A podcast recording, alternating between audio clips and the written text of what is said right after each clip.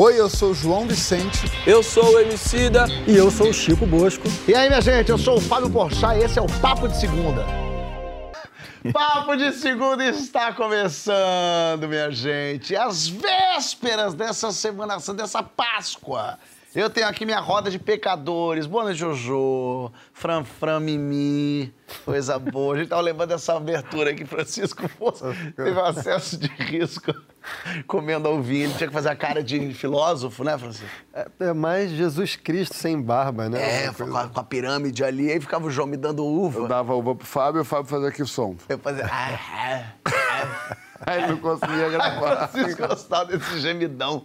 Ele imaginava a coisa. Mas olha, vamos parar de falar bobagem, que hoje a gente tem convidado interessante aqui. É mesmo? Fábio? É, não pode ficar fazendo esse tipo de piada assim, porque não.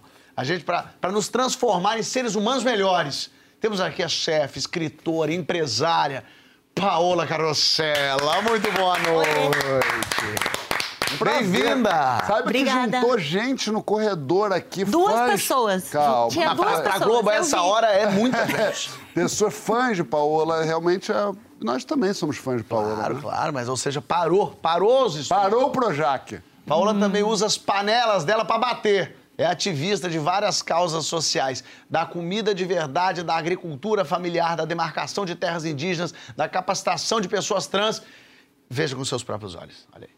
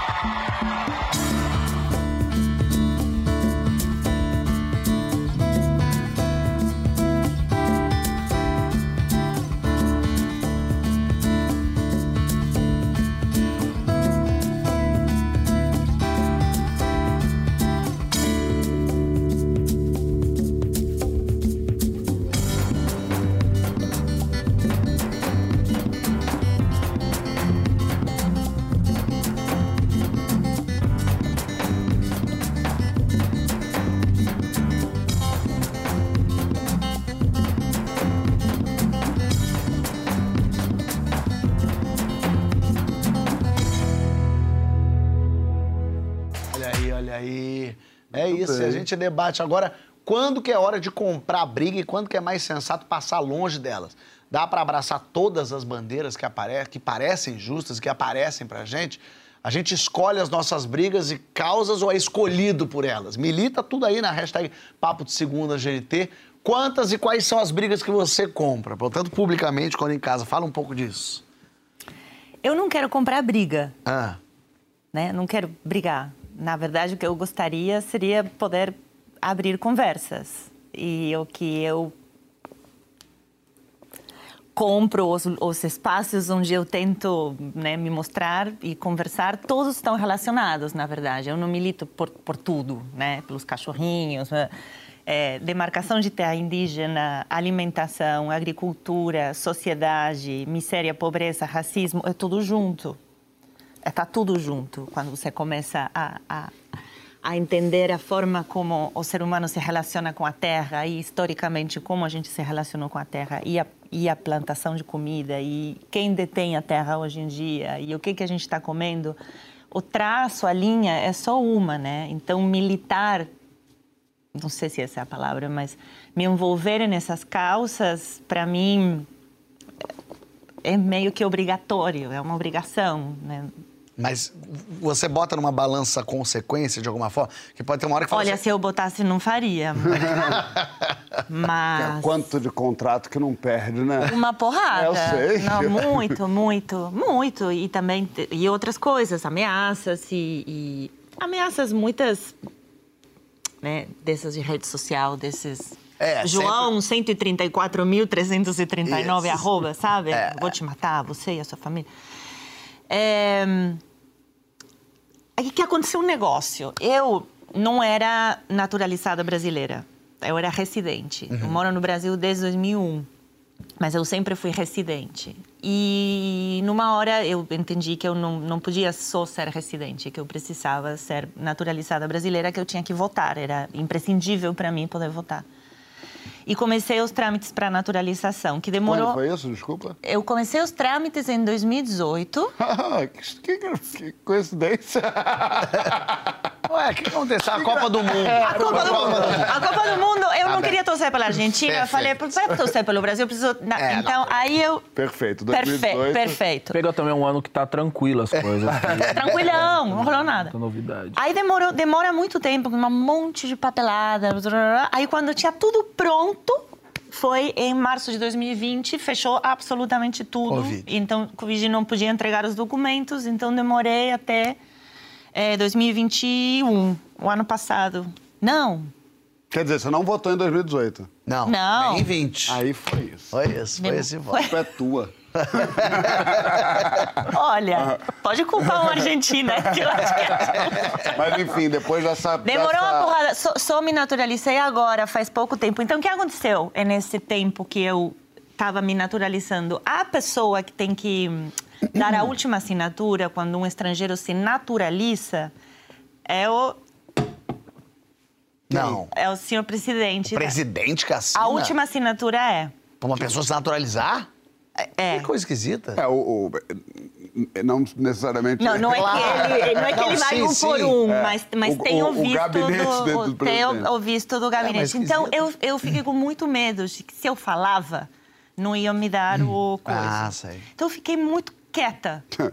Aí, quando abriu a gaiola, eu saí gritando que nem uma galinha louca, assim, por tudo que canto. Que calças que tem agora que eu posso falar? Que ninguém vai me mandar embora dessa...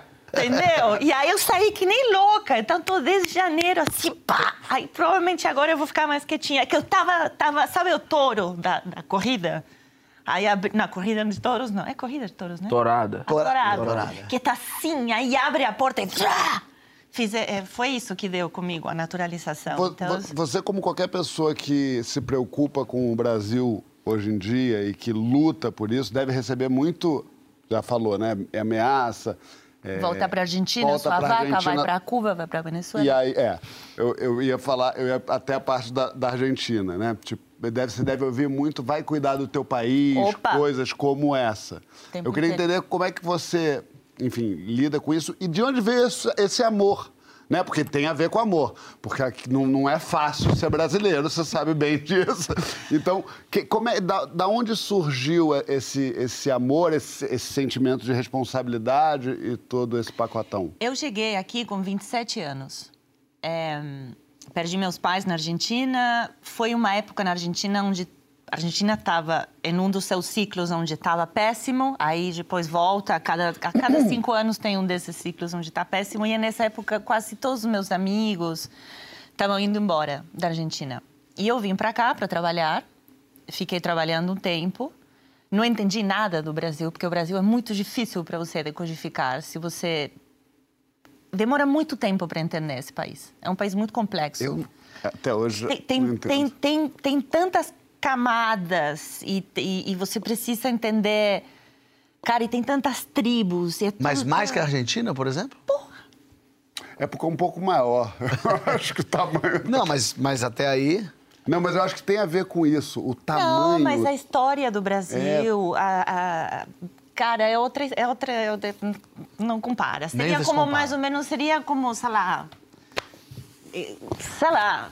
Não, não tem um paralelo, né? Cara, não dá. É como você comparar o Brasil com Montevideo, entendeu? É muito pequenininho, de verdade. Não é que a Argentina seja um país pequeno. A Argentina é um país com uma cultura linda, incrível, pessoas incríveis. Mas, cara, o Brasil é gigante, é um continente. O Brasil tem tantas influências culturais. Para você de desmiuçar a cultura desse país, você tem que. Você passa a vida estudando, você não vai aprender nada, porque é muita coisa, é muita complexidade. E por que, que eu estou falando Você disso? Você que. me interrompeu. Não, desculpa. Porque não é... Você vinha dizendo que você veio aqui depois da morte dos seus pais e, e quando você chegou aqui Aí eu você não fiquei, entendia fui nada. ficando, não entendi, por, continuo não entendendo, mas eu estou fazendo esforços e e numa hora eu decidi ficar. Eu não vim para ficar, eu vim para trabalhar durante um tempo e eu decidi ficar porque eu tenho essa coisa de que se algo pode ser muito mais difícil do que já é, eu vou lá. Sempre. É a máxima da minha vida. Como que eu posso complicar as coisas? Vou namorar um cara que mora em outro país. Vou lá. É, sempre é assim. E aí fiquei. Fiquei um tempo, fiquei muito tempo. Estou aqui há 21 anos. De, há 10 anos tive uma filha brasileira. É, e comecei a me envolver na vida, né? Prática do Brasil, né? Sim, e, e o amor que eu tenho pelo Brasil, o amor que eu tenho por uma sociedade, o amor que eu tenho por pessoas, o amor que eu tenho. Não sei se eu vejo muito. Eu amo o Brasil, mas eu não amaria outro lugar. Aham. Eu amo o lugar onde eu tô e as pessoas. Não amo tudo do lugar onde eu tô. Gostaria de mudar muitas coisas se fosse Tá, tent- possível. tá, inclusive, Tá trabalhando para isso. Eu, sim, como o Emicida fala, a gente dá umas sugestões, a gente tenta dar uma sugestão. Dá uns pitaco. É. Apesar de muita coisa, né? É, mas eu, eu acho que quanto mais eu conheço, quanto mais eu viajo pelo Brasil, quanto mais eu leio, quanto mais eu estudo, quantas mais pessoas eu conheço, mais eu me encanto. Eu, eu não sei se, a- se, se paixão é a palavra, eu acho que é uma espécie de tesão com encantamento, com vontade de devorar o, o país, a história, as pessoas. É muita riqueza, Se sabe? isso não é amor, você não descreveu amor. Eu não sei mais o que é o amor. Cidola, o ativismo incomoda tanto por quê? Por que, que as pessoas ficam tão. Acho que porque as pessoas elas se acostumam com como a vida é e questionam pouco a realidade na qual elas vivem. É, de alguma maneira, até dentro do desconforto de uma sociedade, as pessoas vão se alojando ali, se acostumando com aquilo, e isso vai criando uma certa situação confortável, vamos dizer assim.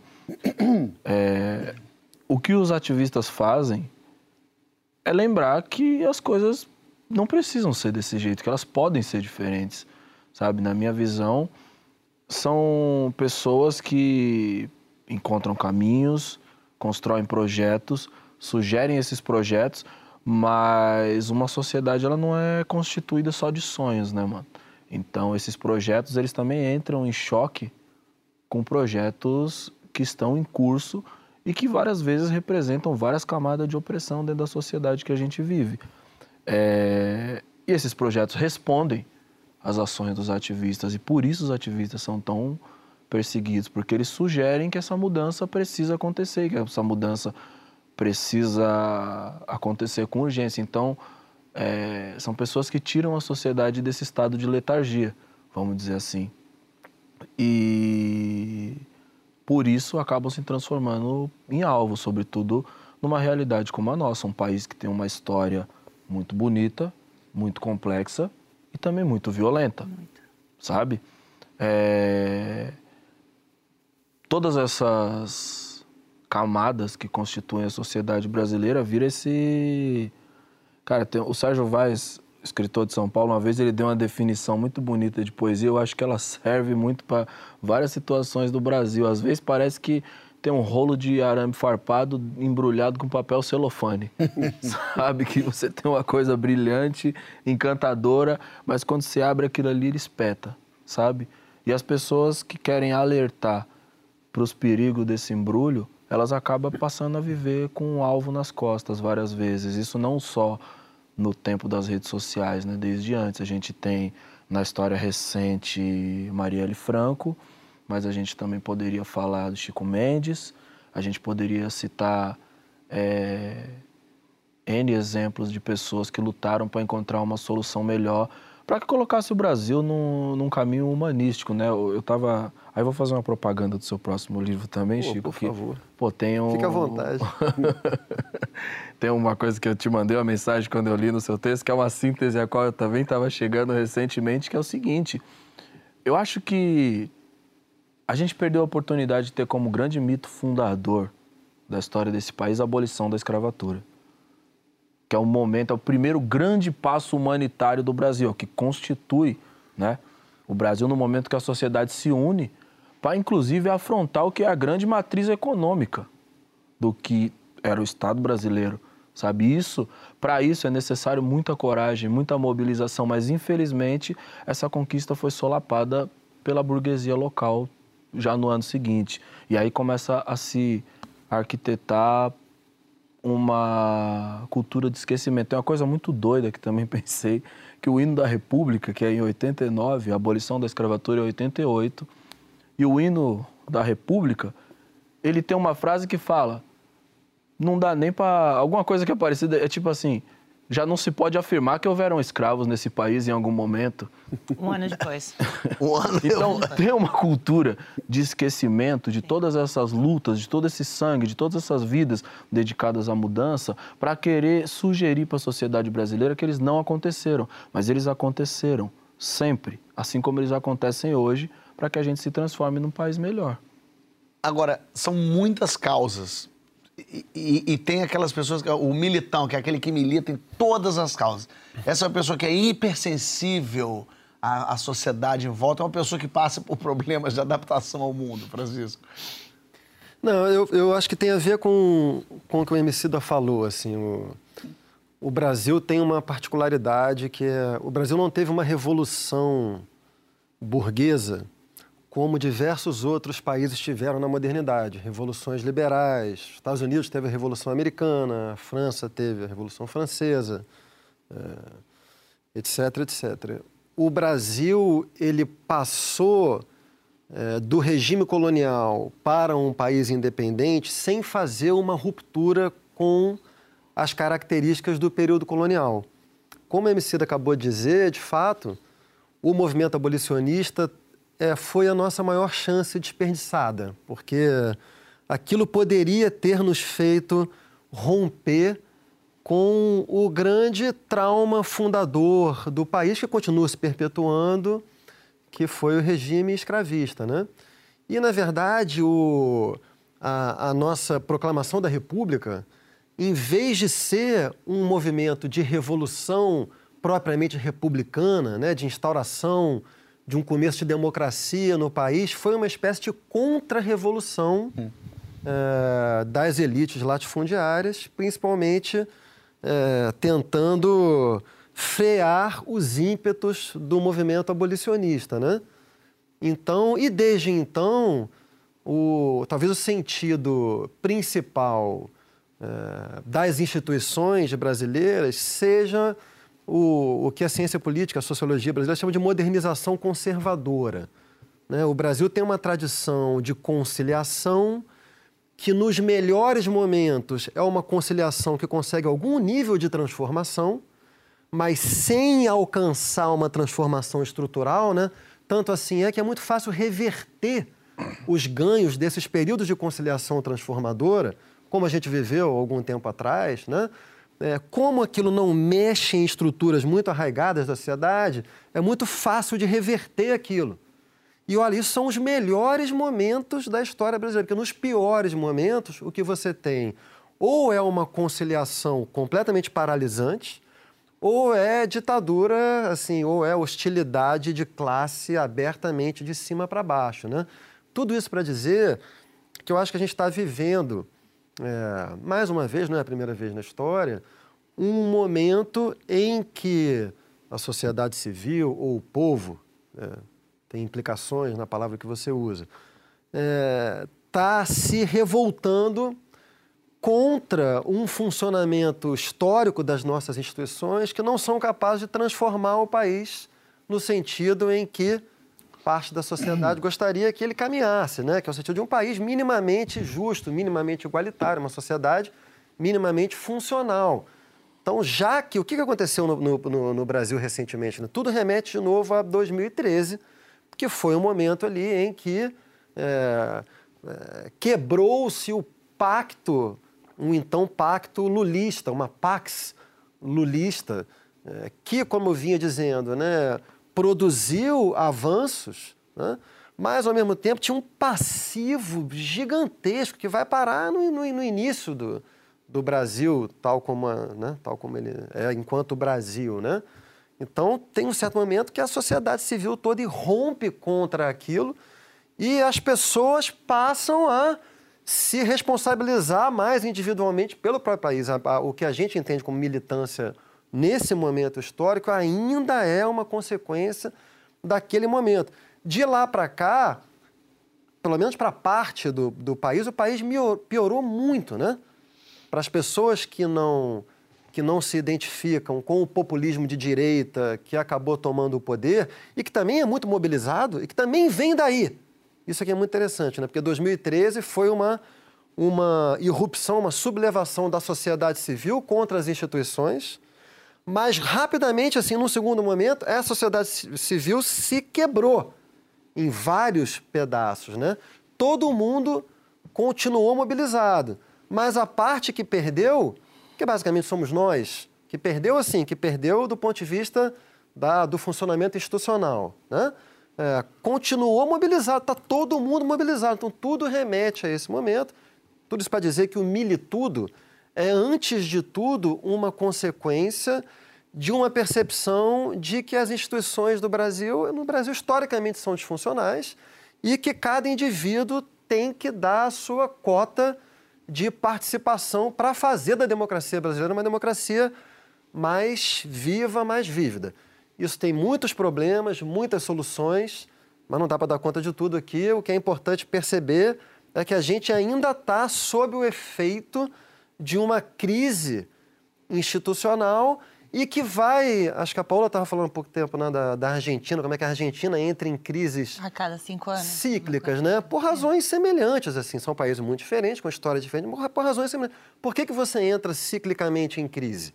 Porque você tem questões estruturais que não são devidamente resolvidas. Então, tudo que estruturalmente não é resolvido, em um certo momento vai voltar. Tem uma hora que a conciliação não dá conta. As tensões vão se acumulando e aquilo estoura. Mas está falando só um asterisco, eu faço porque eu tenho, tenho intimidade, ele está falando do militão sério. Não do militão macaco com a metralhadora, que também tem esse perfil, né? Do cara que.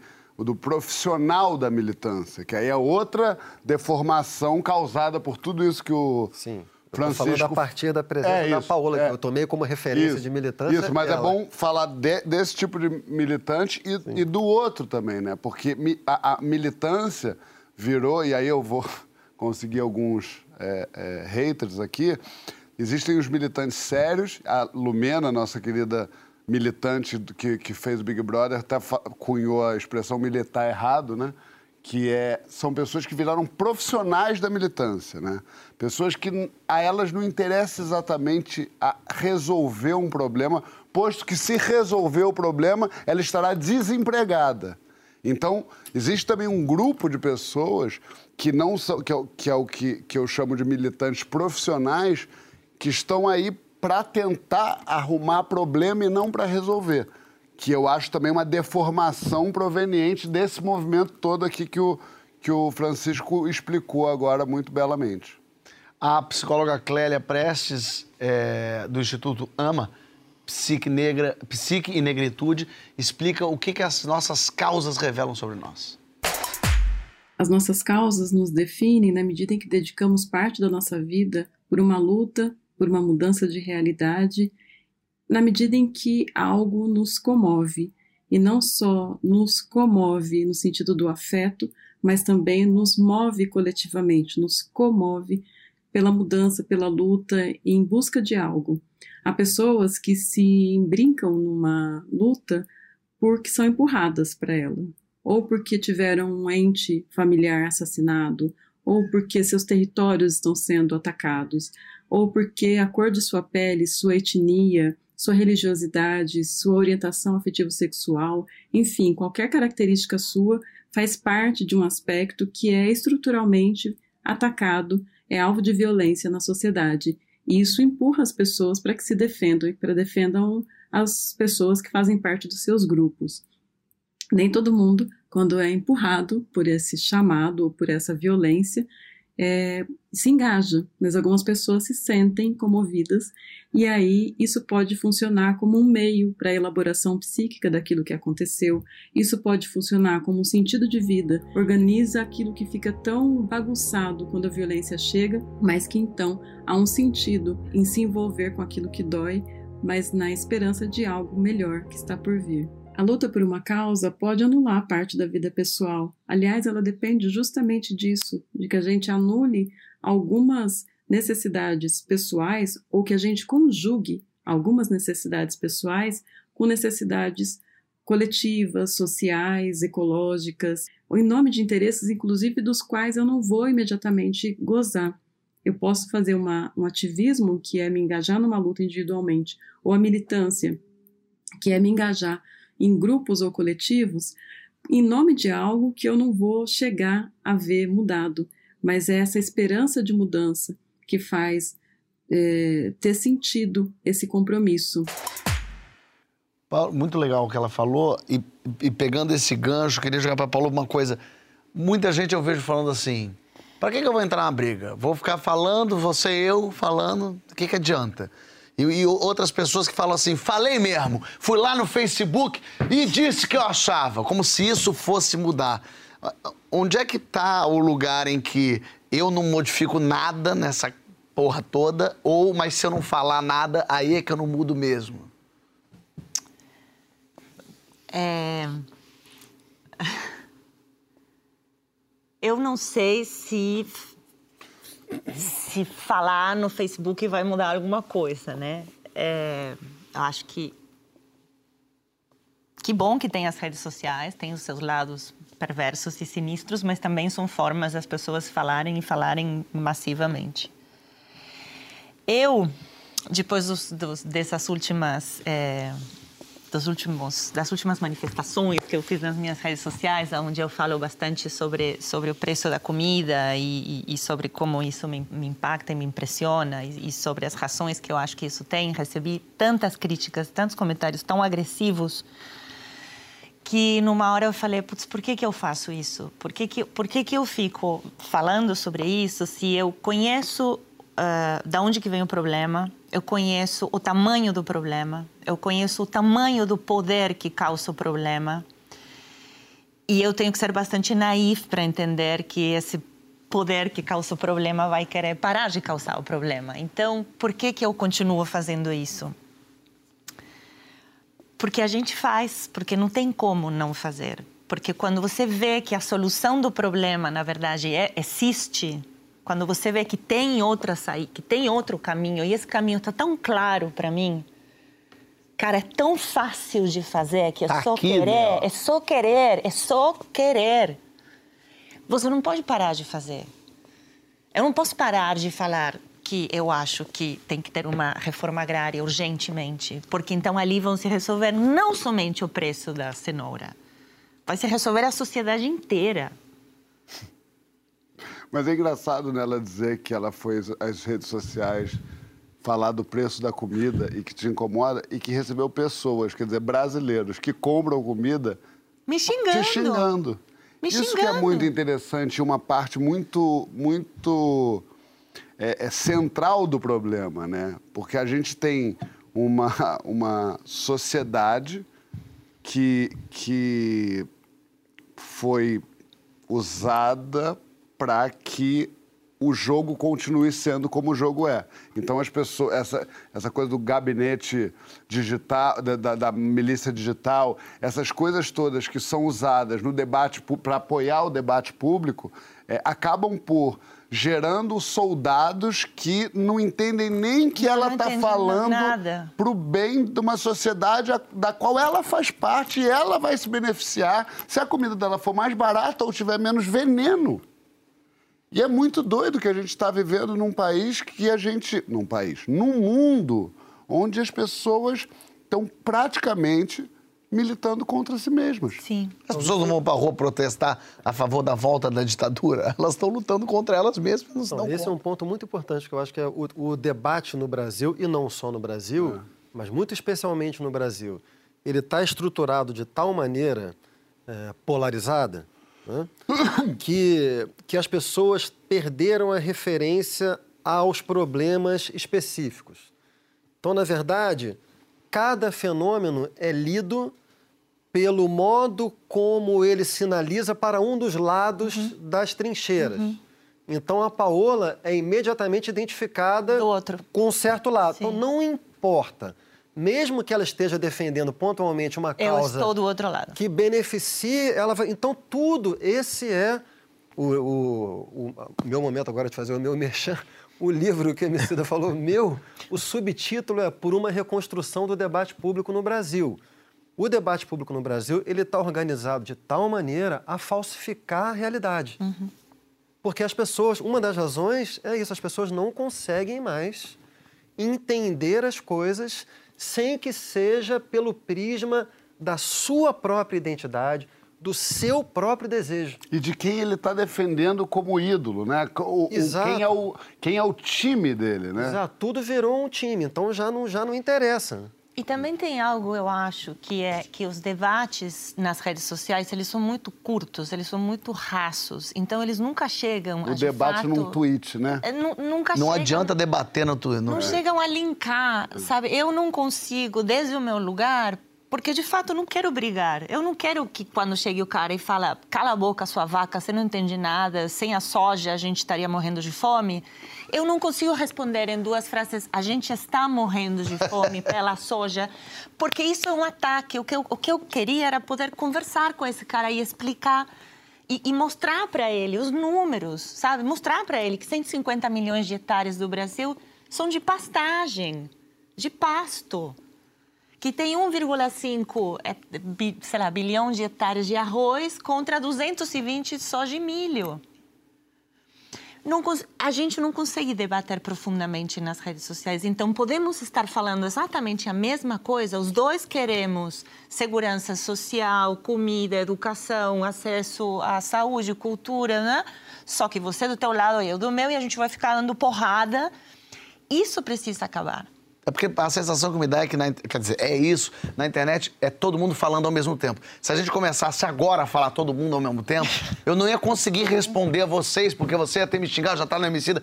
E o Twitter é Mas isso. sem vontade de te ouvir, né? Não, é. é, E nem consegue ouvir. É, porque já vem o outro e responde.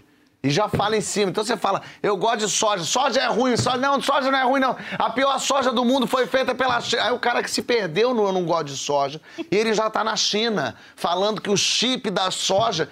E aí não. Calma, vamos. O que- Quando a gente tá numa sala e todo mundo começa a falar ao mesmo tempo, em algum, algum momento fala. Gente, parou, a gente não tá se ouvindo. Vamos ouvir o Francisco? Ah, legal. João quer falar. Isso é o que a professora faz com criança. Não- É o que não tem alguém pra fazer isso. Mas ainda assim, se assim fosse feito, o, o- tá tão polarizada a coisa que as pessoas sentam à mesa para discutir já sabendo como elas vão levantar da mesa. É. Esse é o problema do debate público hoje em dia. Total. As pessoas não estão mais querendo criar o solo comum que o Francisco sempre diz. As pessoas estão ali para dizer o seu ponto de vista, como a Pa- Paola disse muito bem, é, é, num tweet, ou seja, o narcisismo vai no lugar do, da, lacra, do, da lacrar, na batalha de rima, no momento em que Falei tarará, mesmo. tarará, e você também.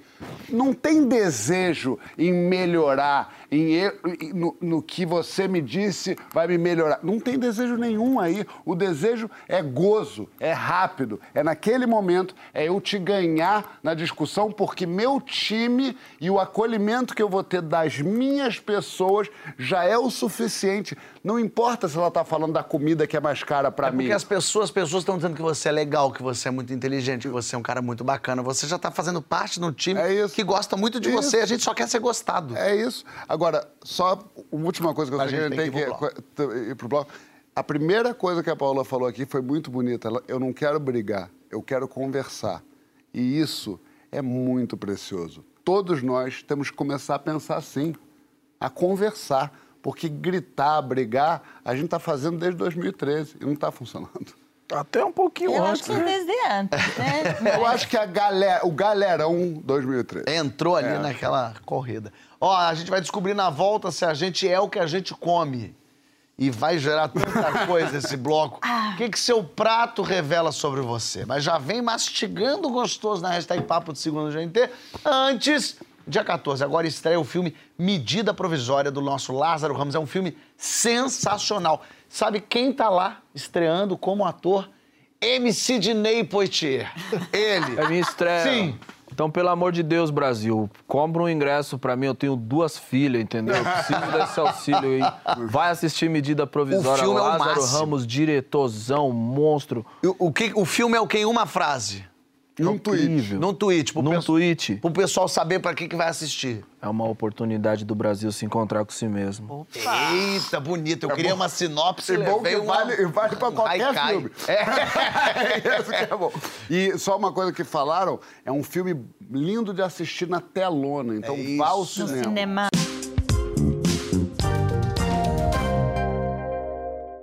Voltamos! Hoje com Paola Carosella aqui do nosso lado. Já tem tweets, já tem tweets aqui, peraí. Olha aqui, a Bruna Malaquias te pergunta, Paola.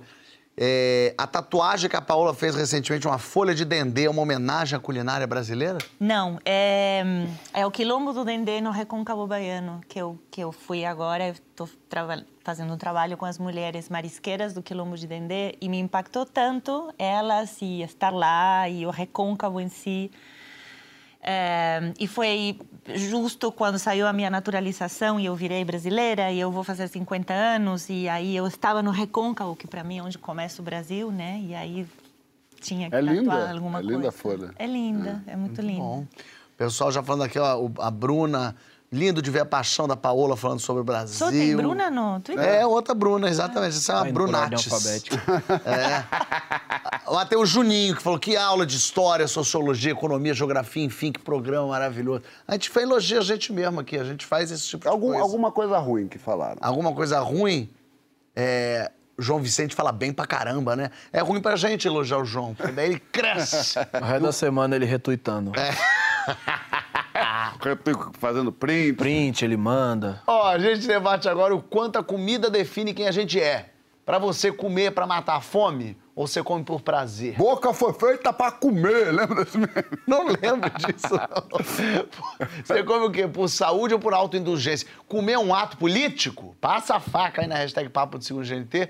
O que a gente come diz o que, quem a gente é mesmo? O que, que a gente é, Paula?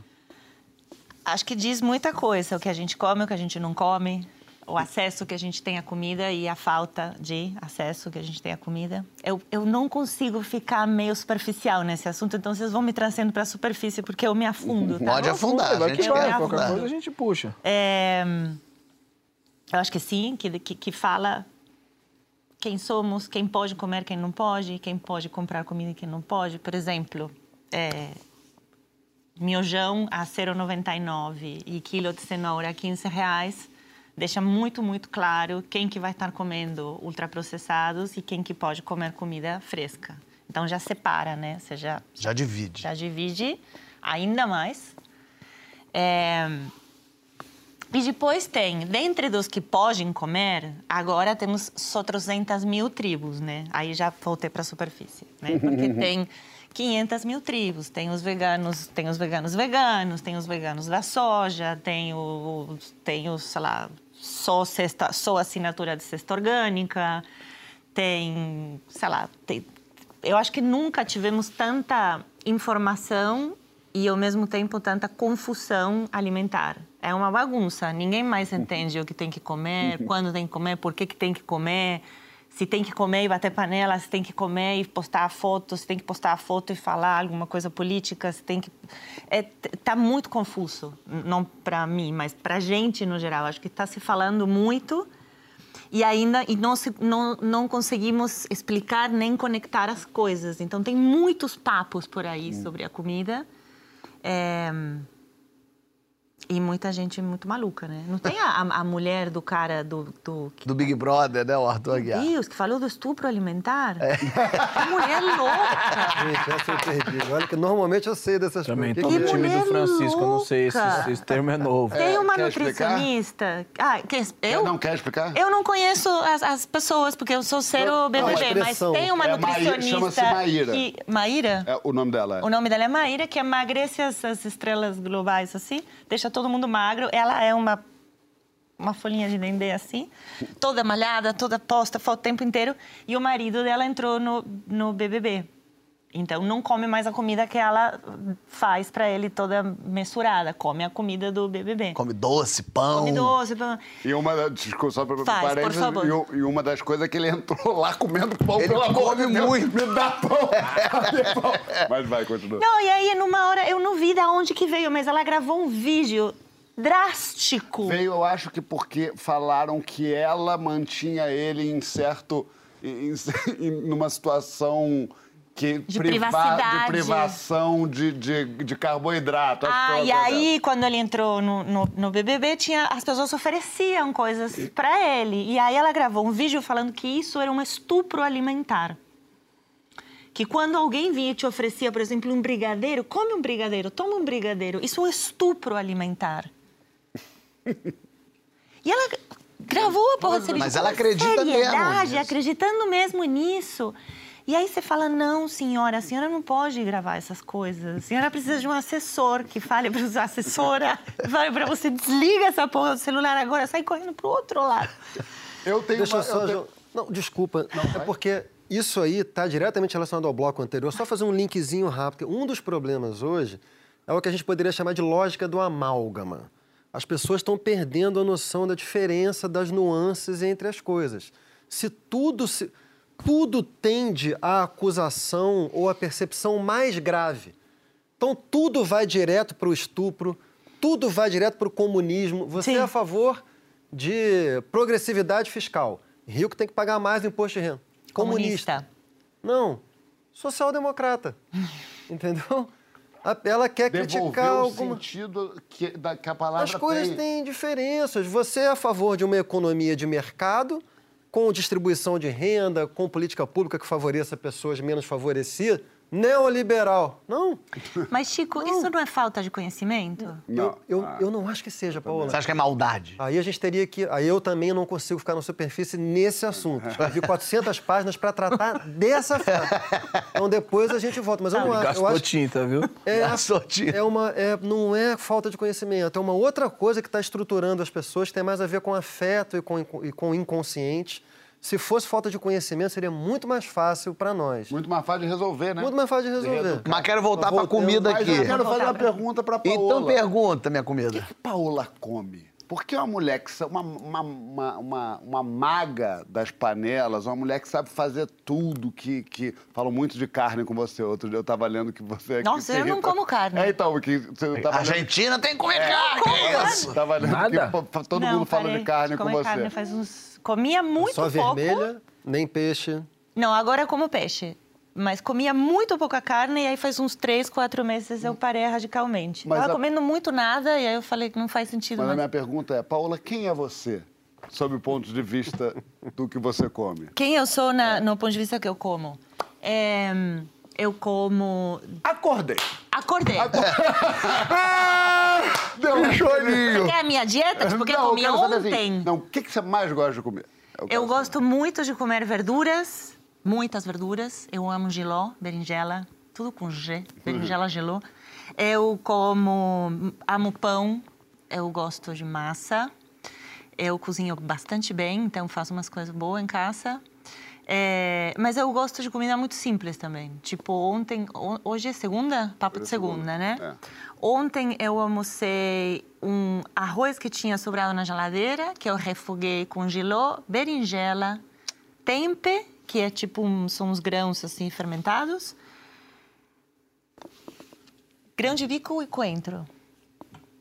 Se eu faço isso pra você, você vai fazer. você Então, Nossa quando é que você tá Senhora. podendo? É, Se a gente marcar aqui. Então, eu, eu, eu não, eu acho que eu não como a comida que eu cozinho para os outros. Porque eu como uma comida Porque você muito sabe o que tem simples, lá, né? assim. Não, eu como uma coisa muito simples. então, mas eu, essa é a beleza do mundo, a simplicidade da eu- culinária é muito Sim, boa. mas é- eu acho que no meu restaurante eu, não- eu sirvo umas coisas um pouco mais complicadas. Ainda eu sirvo E alguns carne, bichos. Paulo? Tem um prato de carne, eu tentei tirar e ainda não consegui.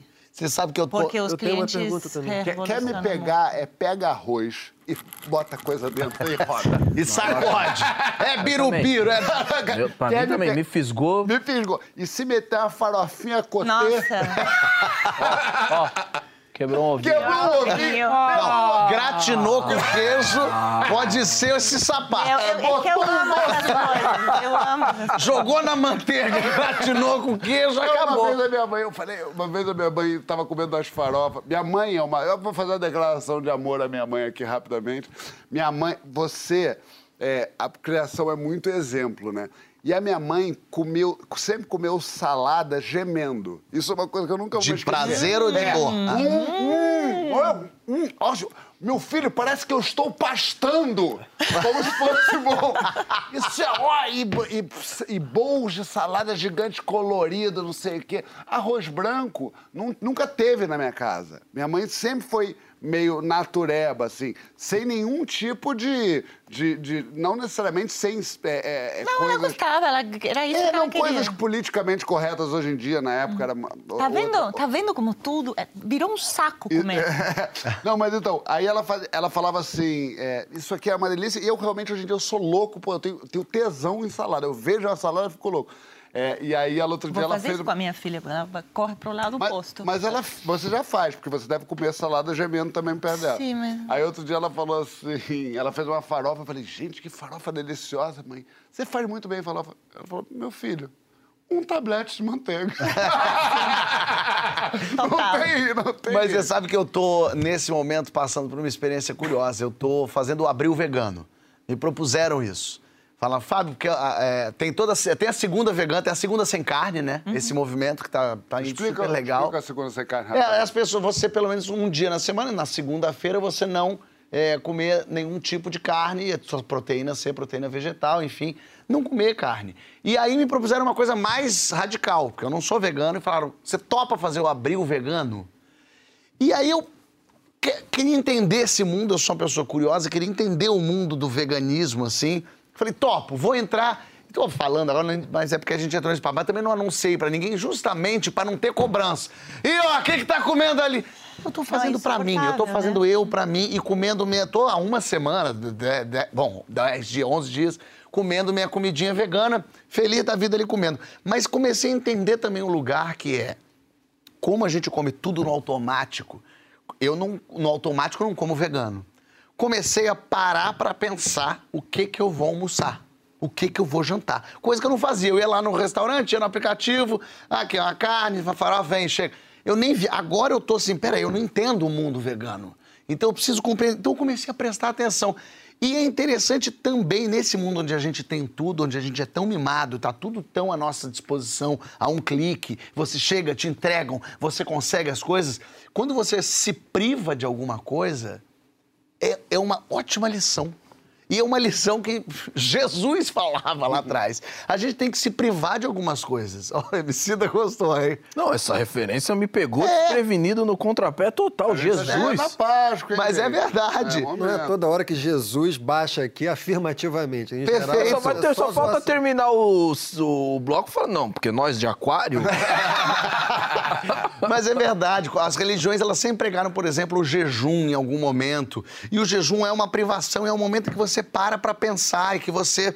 é, não- eu posso o que eu quiser. Eu posso amanhã, se quiser comer uma carne, eu posso. Mas eu não vou comer uma carne. E eu vou passar pela dificuldade que é não comer uma carne. E no mundo de hoje, eu acho acho quase mágico a gente deixar de fazer uma coisa que a gente gosta e que tem uma causa importantíssima por trás e tem um monte de coisa legal ali, mas optando por uma outra. E eu tô vivendo esse, nesse momento isso, assim. Eu tô abrindo mão de coisas saborosas, descobrindo um outro mundo muito saboroso, mas por conta própria, porque eu não quero. Eu hoje, por exemplo, uma segunda sem carne, eu não vou comer. Ah, mas por quê? Mas você não vai mudar uma... Não, não, não. Eu tô falando de mim. Eu, Fábio, eu, pessoa, quero ter o poder de dizer não para algumas coisas e não ir no fluxo que a sociedade toda tá me levando. Mas sabe que isso tem algo ainda mais interessante, que é o fato de que você começou a pensar na tua conexão com a comida. Você começou a pensar e é uma coisa que a gente não faz mais. Exato. A gente, a gente, eu tô falando a gente que mora em cidades e que tem recursos, porque se vamos para se vamos para um quilombo, se vamos para uma comunidade indígena, se vamos para os lugares onde ainda as pessoas têm que ir atrás da comida, a relação das pessoas com a comida é extremamente mais saudável e, e é muito. é, esse é o tipo de comida que é comida de verdade para mim. Mas vamos vir para cá. É incomparável, né? Vamos vir para cá agora o fato de que você faz assim, já pede, pediu. Isso. O quanto você se envolve com o ato de comer? Zero, só mastiga. Mastiga e né, Isso. faz as outras coisas. Mas a gente precisa se envolver com atos de comer. A gente precisa saber de onde que vem, colher, catar, cozinhar. Cozinhar e, e gastar um tempo cozinhando, sabe? A gente tem que envolver o corpo em cortar, picar, refogar. A gente tem que pôr a mesa. A gente tem que juntar as pessoas à mesa. A gente tem que falar enquanto come, conversar. A gente tem que lavar a louça. Essa sociedade moderna que se livrou de tudo isso em prol de uma outra praticidade, O ritual da comida, né? Tudo que envolve. E né? como a gente se relaciona com o comer? A gente não está mais relacionado com a comida. Quando você vai em um lugar onde. Estou fascinada com quilombo do Dendê, não, não quero ser repetitiva, mas as mulheres marisqueiras. E por isso que às vezes o veganismo, o veganismo faz muito sentido em alguns lugares e em outros não faz nenhum sentido, porque se você vai num quilombo das mulheres marisqueiras, onde o que elas têm para comer é marisco, você não vai falar para as mulheres que elas têm que ser Claro, veganas. mas eu acho que os, os veganos estão falando da indústria inteira. Total, que- sim. Não, então, por isso que eu tô te falando, olha que confusão do caralho, porque não tem um, não tem um jeito de comer. E isso, isso tá me, tá me afetando de um jeito, assim, porque tá fazendo com que eu perca tesão de cozinhar, sabia? Não faça isso. Juro, porque eu, eu cozinho desde muito pequena, porque eu via as minhas avós colhendo, matando o coelho, matando a galinha, matando o porco. Meu avô pescava, eu colhia, eu tirava as penas da galinha.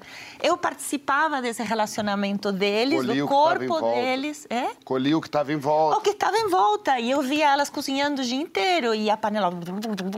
E tudo, tudo, tudo era um romance, uma poesia.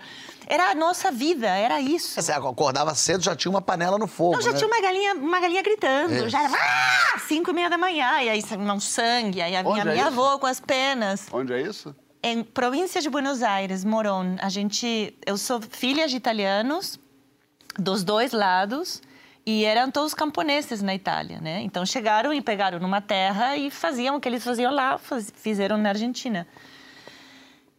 Me perdi. Espera só um minuto. Não, aí você tá Cara, falando eu que você Não, e aí, e, cozinhar, aí essa- e a comida, para mim, cozinhar, cozinhar esses bichos, cozinhar um frango e ver o frango na panela de ferro no fogo, devagar derretendo a gordura e o tecido conjuntivo ia abrindo, então a carne ia separando do osso e aí os temperos, tudo isso era maravilhoso para mim. Cara, agora eu vejo um frango e eu penso na- na- na- nas grandes marcas, eu penso numas galinhas apertadas assim numa gaiola sofrendo, cheias de se brincando uma outra, eu penso em hormônios, eu penso... é de- tá- Por mais que eu no meu restaurante tenha acesso a ingredientes que não são esses, é de um elitismo então eu tenho, eu tô com um, eu tô com uma, eu tô com uma, eu tô com uma briga assim interna, porque por um lado eu acredito que as pessoas têm que ter direito, a gente tem que ter direito a comer bichos que foram criados como bichos. Né? Galinhas que foram criadas soltas, ciscando no sol, dormindo no escuro, sem ser interrompidas, colocando ovo quando ela quer. A gente tem que comer, a gente quem quer comer carne, tem que poder comer carne, mas a carne come pasto. A carne não come soja. A vaca, nunca na vida da vaca, ela comeu soja, milho, caroços de algodão, papel. A vaca é um bicho que come pasto. Ou seja, a vaca cria uma das melhores proteínas pra gente porque ela come uma coisa que a gente não come, que é pasto. Pasto faz fotossíntese. Mas tem uns brasileiros que estão comendo pasto ultimamente, viu? A menina acabou de pegar o documento dela de brasileiro, não envolve ela nesse debate. Nem sei qual é esse debate, não quero entrar. Já tenho vários debates. Então, só que, pensa, só que se a gente pensa em gado hoje, voltamos a isso. 150 milhões de hectares no Brasil são de pastagens, outras 200 são de milho e soja. E o brasileiro e, e, e o Brasil voltou ao mapa da fome. E aí aparece a vaca. E aí a vaca é a vilã. Mas, na verdade, não é a vaca a vilã. É como a gente se relaciona com a comida. De um modo geral, como tudo Como- isso tá ligado. como- né? vamos falar só do Brasil, porque o mundo fica muito grande. Qual é o modelo de, de, de, eh, de produção de alimentos que o Brasil escolheu? É um caos. Estamos destinados ao desastre. E a gente tá vivendo o desastre. Não, mas vai ficar pior. Eu recebi umas informações sobre um. A- Porque a gente, você tá falando de, de vaca, eu comecei a receber as informações sobre peixe. O que acontece na pesca é um negócio de uma violência, os trilhões de peixes que são pescados. Primeiro que 40% dos peixes que são pescados são, são alimento para bicho. É. Então tem bicho comendo melhor que gente. Isso é uma loucura.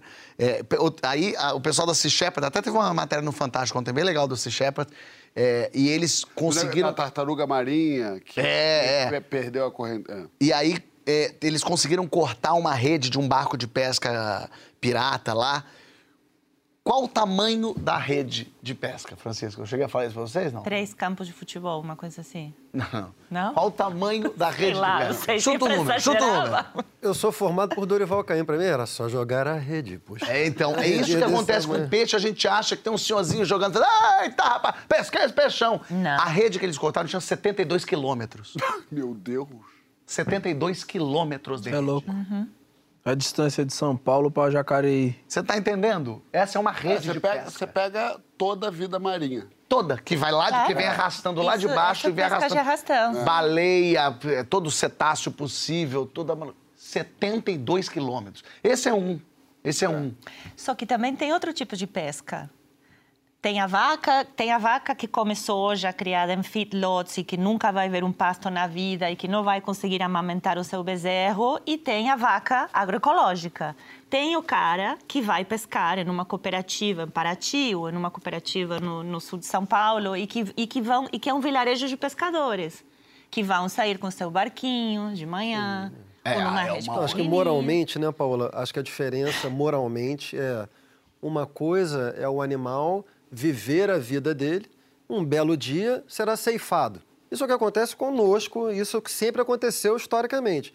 Outra coisa é o que acontece na, da unicamente na relação da humanidade com os animais a partir da industrialização do homem, que é instrumentalizar a vida do animal para ele só servir para a nossa alimentação. O maior exemplo talvez seja as galinhas, né? Essa coisa das galinhas é uma loucura, né? O porco também é nasce- terrível. Porco, também. Terrível. terrível. Ela vive a vida inteira num espaço mínimo, não se mexe, é alimentada para produzir um, um certo tipo Arrancam de o bico. Assim que nasce, arrancam o bico dela porque elas se desesperam e elas se bicam. Enfim, não vamos falar. Mas.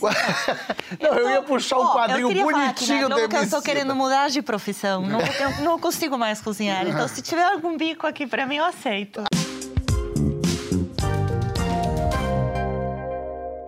Voltemos, minha Refoga Isso. ou você bota. É, não, pode. é, é, Não, você bota uma, um coentrinho. Não, É, bom, depois a mas gente depois a gente segue aqui. Olha aqui, a gente tá de volta com o Papo do Segundo e Paola Carrossela aqui. Estamos podendo de convidado importante. Tem o pessoal já falando aqui no, no, no Twitter. É, o pessoal aqui, ó. É, tô totalmente apaixonado nesse programa, mas eu gostei aqui, ó. Prato de segunda deveria fazer frente ao programa do Rodrigo Hilbert, diz Rodrigo Braga Uma Filho. batalha, uma batalha, uma batalha.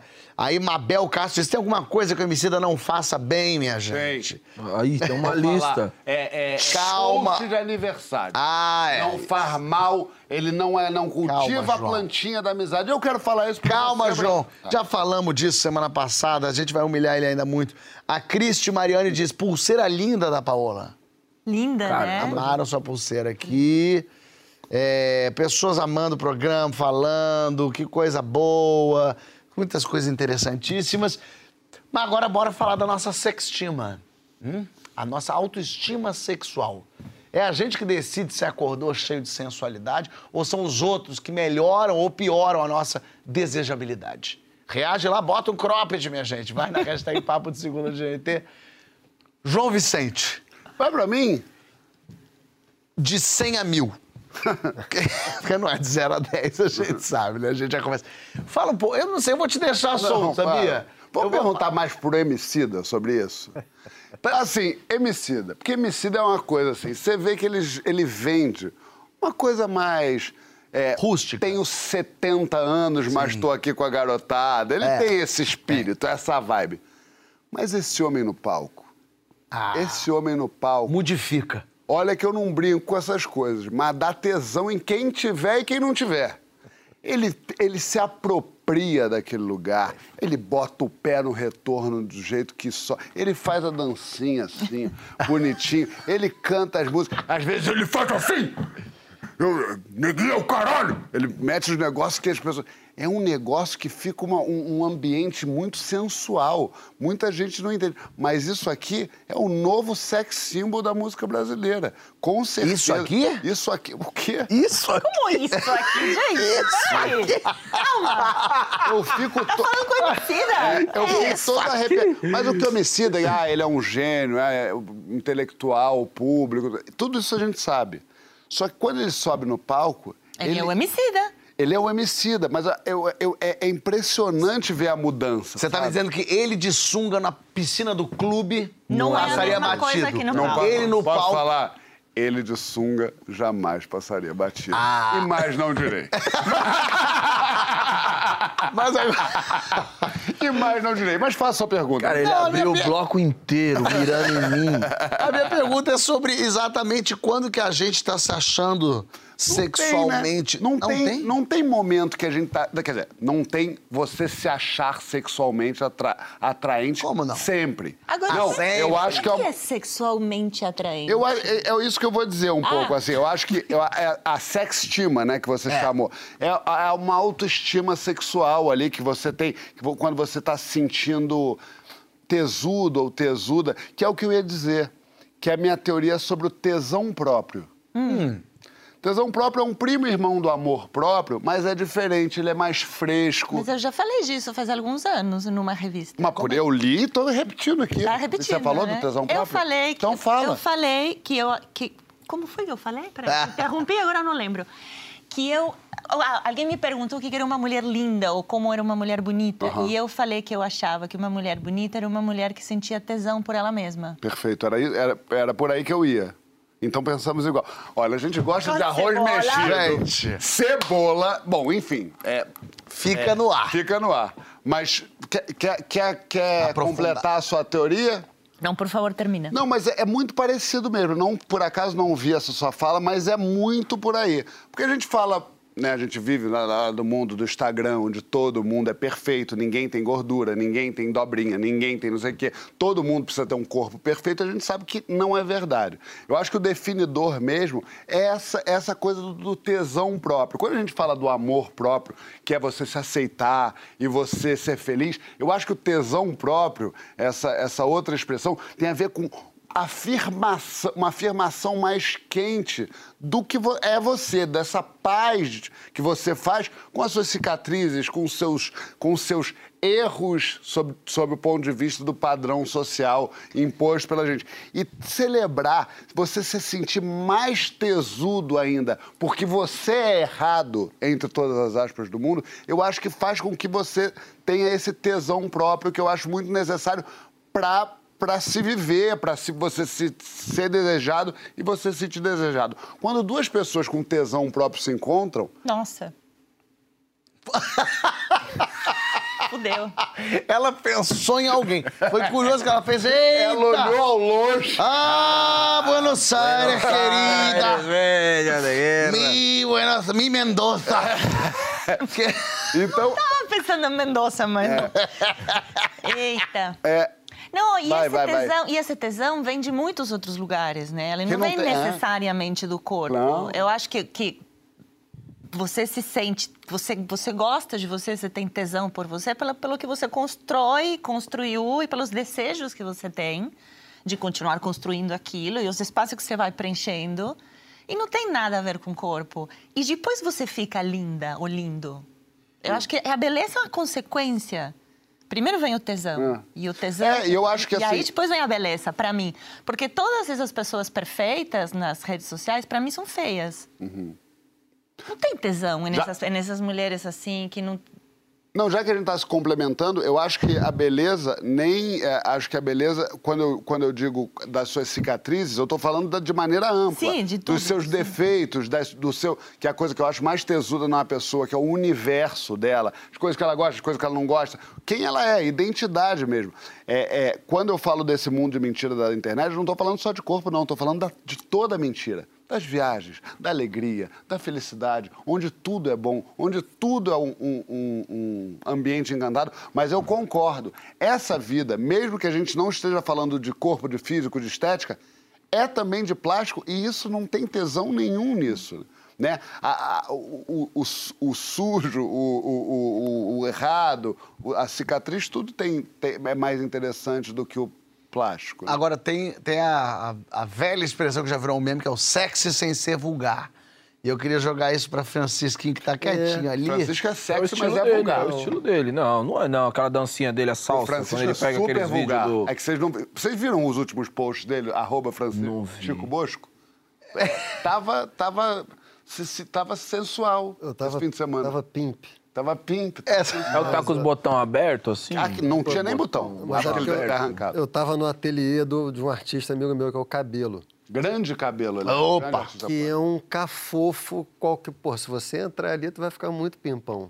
Então eu simplesmente sentei num sofá que tinha um pano de onça, tanto que eu só sentei. O resto foi o cenário.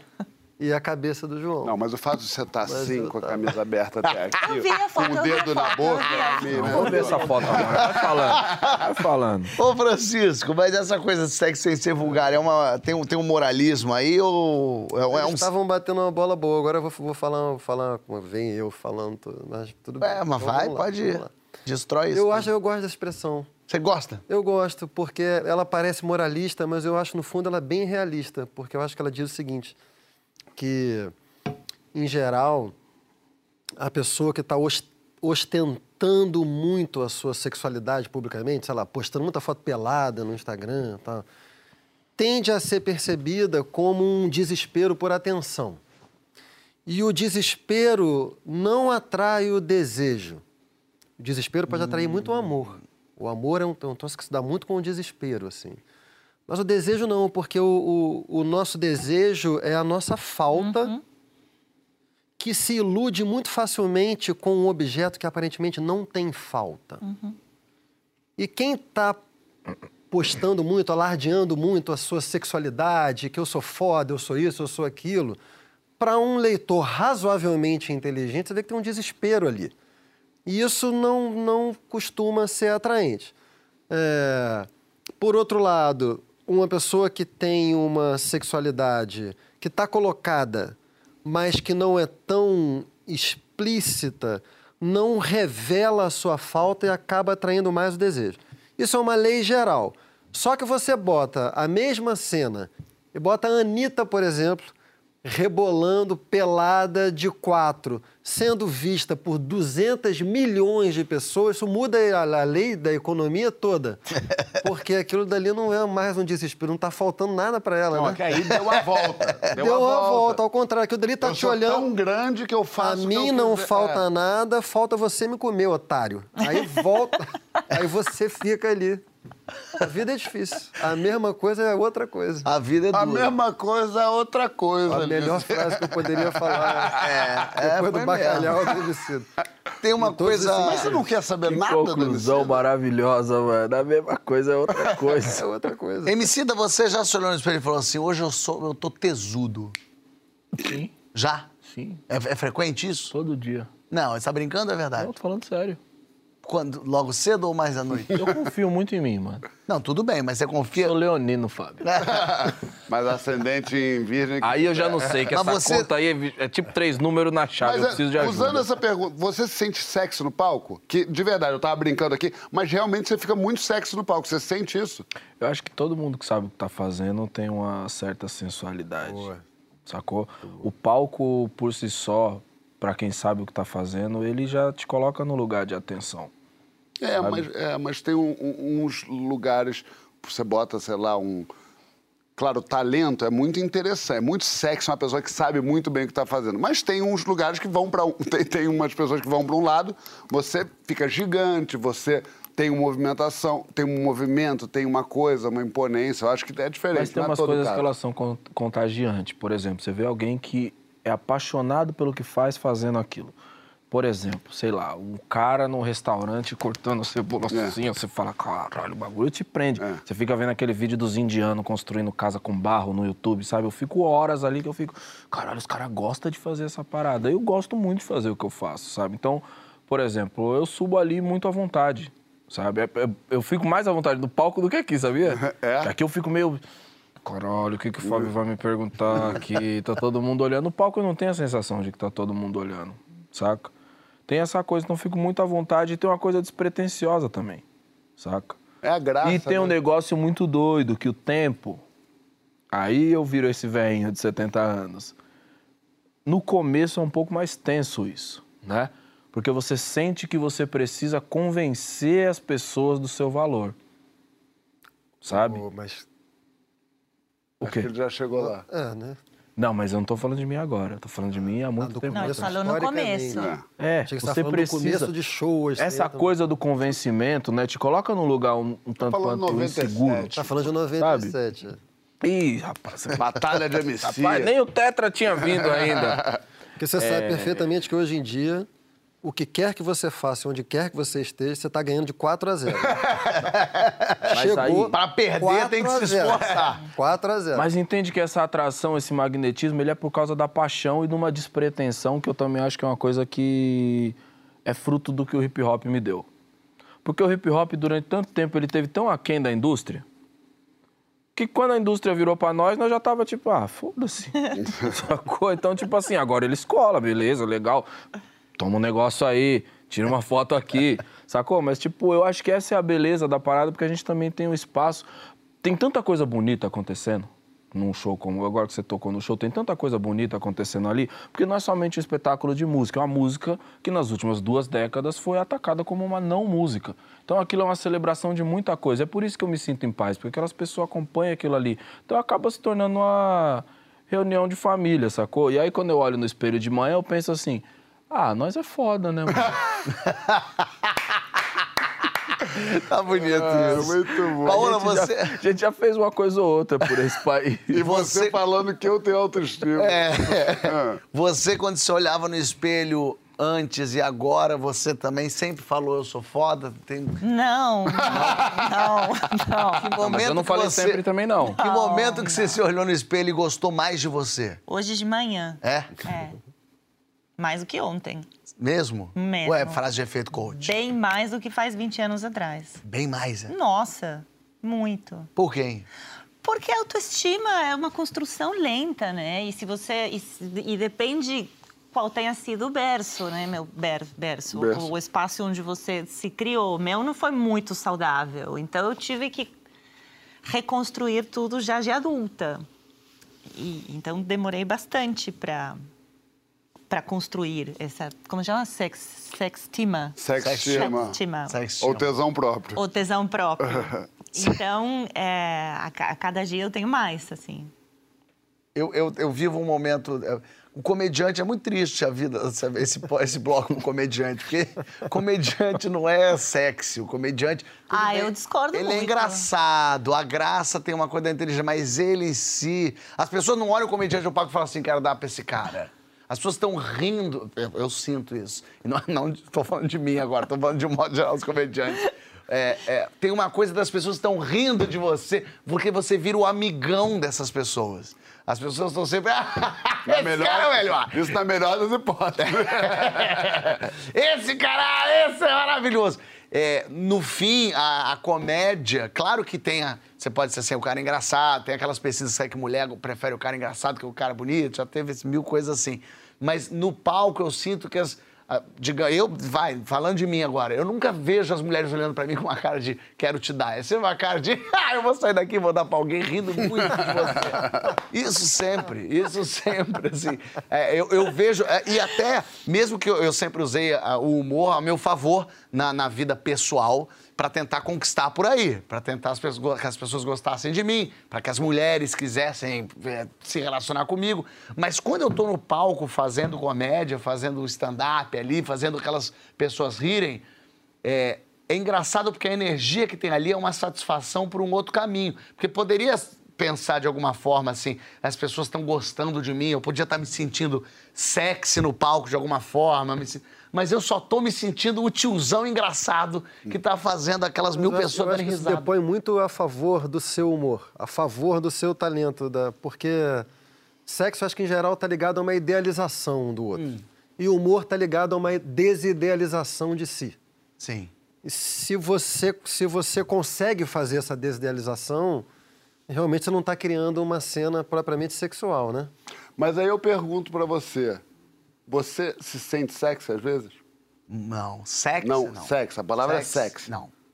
Acho que eu nunca me senti sexy. Já tem dia que eu me acho bonito. Que eu olho e falei, eu tô bonito. Nem quando você fez aquela abertura saindo da água vestido com aquela roupa do Fantástico. Especialmente esse dia. É isso. Não, mas sexy nunca, assim. Eu não me olho e me acho sensual. Eu acho até meio risível um pouco eu. Para, cara. Ei, que isso? Você é isso, sexy, parou. Vamos terminar o programa. Não, não vai terminar não, porque a gente tem mais coisa. tá. Você tá lá, quentinho pra caramba aqui. Não é? Outro dia ele fez Quente comigo isso aí. aqui. Parece uma bunda de galinha, não parece? Nossa senhora. Mas nunca viu a bunda de engraçado. É quentinho pra chocar o ovo. A Grazi Brugner é professora de sensualidade e ajuda a preparar atores para performar melhor em cenas quentes. Inclusive as cenas de verdades secretas. Ela falou com a gente. Bota aí.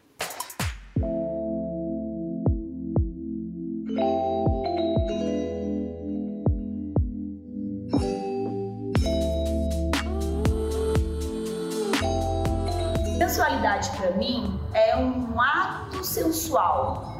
E o que seria, né, esse ato sensual? É a atitude, a atitude de ser, a atitude de estar.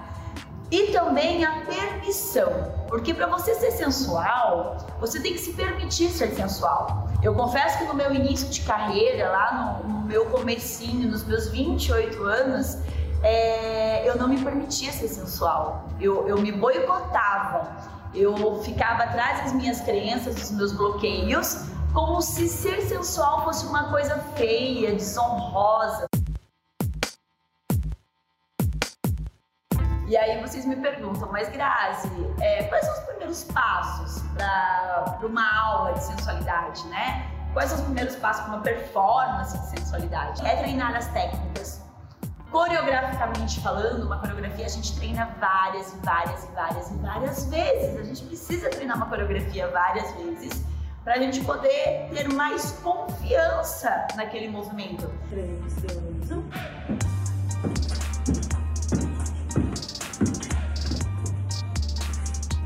E aí a gente desce, e aí a gente quica, quica, quica, quica, e aí a gente sobe, e a gente desce, e a gente desce.